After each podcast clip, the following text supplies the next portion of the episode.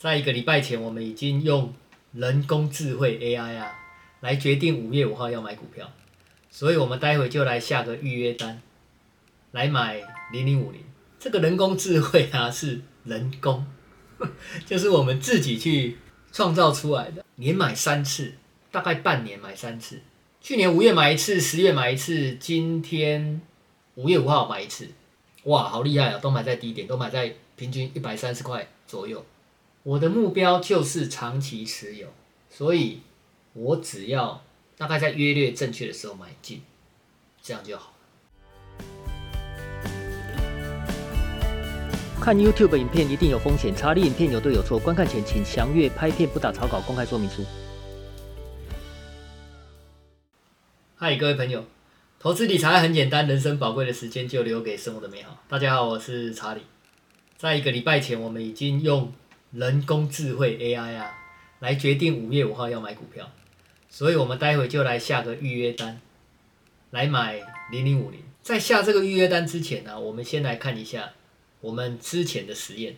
我们在去年的五月十三号，我们拍了一支影片，叫做零零五零投资示范。我们示范的是单笔投入跟定期定。那这个影片我在下方有解释过，事实上。如果你的目标是一个长期终身持有的话，事实上，单笔投入跟定期定额的意义不大，因为就一个未来五年、十年的角度来看的话，你买在一百三十块跟买在一百四十块差异并不大。无论如何，我们来看一下二零二一年五月十三号，我们买了一张台湾五十零零五零。我们买进的价位是一百二十八点九五，今天的价位是一百二十七点八吧，所以我们有赔钱嘛？我们买一百二十八点九五，今天的价位是一百二十七点八，我们有赔钱吗？没有赔钱，因为已经发了股利三点三块左右吧，所以这一张一百二十八点九五的零零五零，事实上它的价格成本应该是在一。百二十五块左右嘛，一二五点六左右。然后我们在二零二一年的十月十二号，也就是台湾五十在一百三十二点六块的时候，我们卖掉我们的安心食品这一家公司的股票，然后买进零零五零。这支影片叫做“卖安心的股票，买不安心的零零五零”。事实上，这一支影片有另外一个意义嘛，就是说，你到底买股票你安不安心，还是只是看别人买股票的时候你就跟着买？你的安心到底来自哪里？你是自己真的懂，还是因为别人说了懂？这一支影片的意义在这里，但是我们就大家有兴趣的话，自己回去看。总之，这一支影片拍摄的时候，我们买进的台湾五十是在一百三十二点六块，有赔钱吗？嗯，赔一点了哈，赔一点。也就是说，它的成本价是一百二十九点三，今天是台湾五十是一百二十七点八嘛，所以大概赔个两块钱左右。但是至少我们没有赔大钱嘛，没有赔大钱。然后我们可以看到这张图的上面的三角形，是我们在五月十三号这个单笔投入 vs 定期定额所做的另外一个对照实验嘛，也就是我们在每月的十三号定期定额，呃，一万块，好像是一万块嘛，每月十三号定期定额，定期定额，然后买入台湾五十。如果我们从这一张图来看的话，那单笔投入还是优于定期定额嘛？但是这有意义吗？没有啊，从一个长期的角度没有意义。我们接下来买的时候啊，我们可能明天可能会买在也是一百二十七块左右嘛，买在一百二十七块左右。那万一它还是让我们买在低点，那我们就好像打保龄球一样嘛，连续买在三次的低点，就好像打出一支火鸡一样。有些人可能会觉得说啊，查理你好厉害哦，哇，年买三次，大概半年买三次，去年五月买一次，十月买一次，今天五月五号买一次，哇，好厉害啊！都买在低点，都买在平均一百三十块左右。那我真的很厉害吗？我可不可以跟你讲说啊，我很厉害？其实没有啦。当我买的时候，买了之后，它会不会再下跌？它甚至会不会跌到一百二十块以下？当然是有可能。我也可以骗你，我好厉害哦啊！因为我都在月圆的时候买嘛。我可不可以骗你这样？可以吗？对吧？所以你要去破解一个逻辑上的谬误嘛。我的确是在一百二十八块的相对低点买的，我的确是在一百三十块的相对低点买的。明天我们可能买在一百二十八或一百二十七左右的相对低点买。可是这代表我很厉害吗？没有，因为我的目标就是长期持有，所以我只要大概在约略正确的时候买进，这样就好。它会不会跌到一百二十块？答案是有可能。它会不会涨到一百五十块？答案也是有可能的。可是对我们来讲，这些波动一点意义都没有。如果你没有要卖，这样这些波动对你来讲就没有意义啊！就好像你买了一栋房子，你买五百万的时候，你就是要住，你就是要拿取它的收益。所以，当我们买零零五零的时候，我们的心态也是这样。我们要的是它的收益。那很多人会认为零零五零买的就是百分之四十多的台积电。事实上，这个观念你必须要修正一下。我们已经说过了，买台湾五十买的就是一个选股的机制。这个选股的机制就是把台湾最大市值的公司买下来。那台湾市值最大的公司是不是都值得买？是不是？都是在一个合理的价格买，坦白讲，我们并不知道，也不是说并不知道啦，我们就是我们瞄一下，我们就大概知道什么东西是太贵了，什么东西是太便宜的。可是我们不会知道，我们不会精准的知道，我们也不需要精准的知道。比如说南什么的四百多块，我就觉得很贵啊；瑞什么的四百多块，我也觉得很贵啊；联发什么的八百多块，我也觉得很贵啊。甚至台积什么的，你叫我买六百多多块，我也觉得很贵啊，对不对？你要是来到四百开头或者是五百出头，感觉就很合理啊。但是我们是不是能够很精准的判断每一个股票它的精准的价格？我是觉得不可能啊，不可能。不管你是用。什么市场法、市价法，你去比较这种。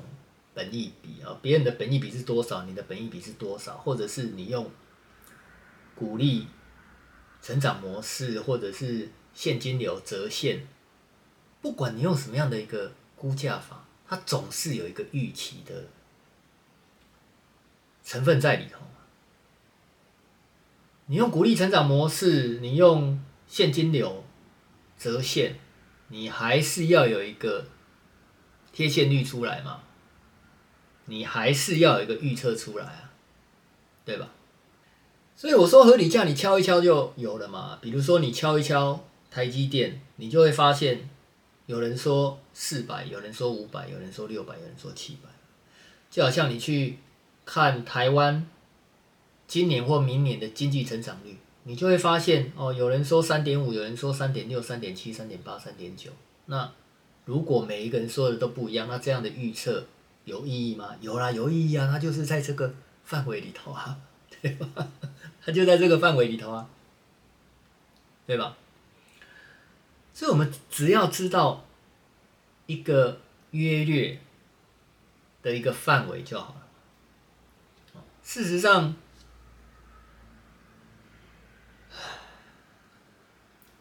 事实上，很多的指标都可能是一种陷阱啊。都可能是一个陷阱，包括本益比，你看到本益比低了你就跳进去，你看到殖利率高的你就跳进去，那一定会有风险嘛？一定会有风险。我会不会讲太多？我会讲太多了。好，那我们我们就买一张啦，还是我们需要用转盘来决定说我们要买几股嘛？我们还是直接买一张嘛？哦，那那你可能会觉得说，哎，钱哪里来？钱哪里来？我我我怎么会有钱？哦，一个股票长期的持有人啊，他是不可能有很多现金的啊，对不对？哎，你懂我在说什么？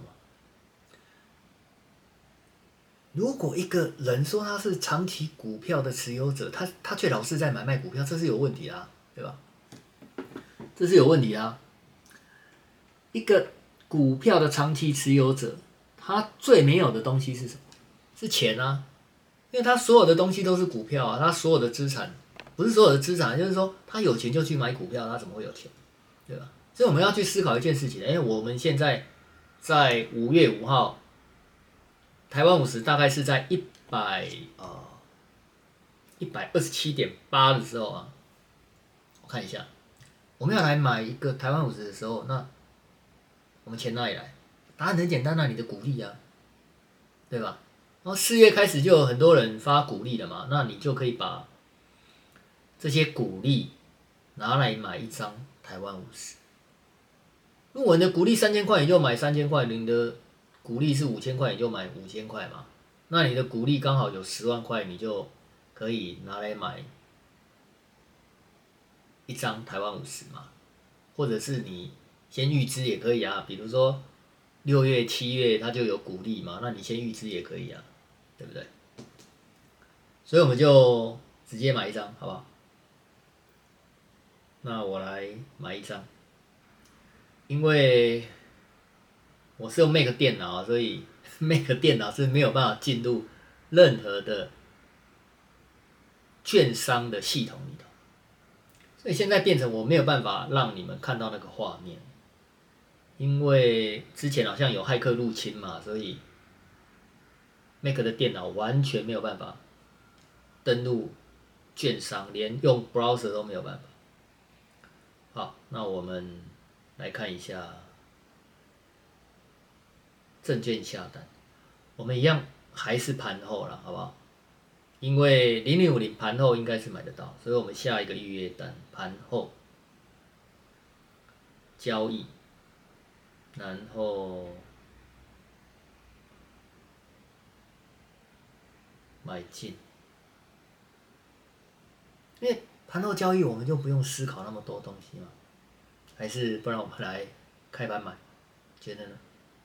那不要啦，好麻烦了，因为盘后就是定价嘛，哦，然后买进，下单，哎哎，没有，没有选，哎，零零五零，大家知道我们为什么买零零五零吗？我们平常是买零零六二零八，我们买零零五零只是因为 YouTube 的演算法可能会比较偏好零零五零。这是我们买零零五零的原因。哦，我们买零零五零的原因是因为 YouTube 的演算法可能会对我们有帮助啦，但是后来发现其实也没有啊。零零五零盘后，RD 现价哦，你看我们都不用想什么了嘛，对吧？反正就是盘后，哎，哦，对不起，我们就是盘后，什么都不用想，多好，好。元大台湾五十现买 ROD 一个单位一千嘛，定价，因为盘后交易一定是定价，除非你是盘后零股买卖嘛，那你就要自己去设定价钱。你看多好，什么脑袋都不用花。好，我们看一下委托回报。我这个画面我可能会卡啦，因为这个老是出现我的名字跟账号，对吧？我不想让你们知道名字啊。因为我也没有什么朋友知道我在拍这个，所以不可以让人家知道。好，好，那就这样子吧。那接下来在影片最后，我会把成交的回报给大家看。我们要做影片的原因是因为我们不要贴对账单嘛，因为对账单可以批嘛，可以可以可以造假。以上就是今天影片的内容。如果今天影片的内容对你有所启发，说明栏有赞助的联系，可以帮助我有那种拍片的冲动跟欲望。我是查理，我们下次见。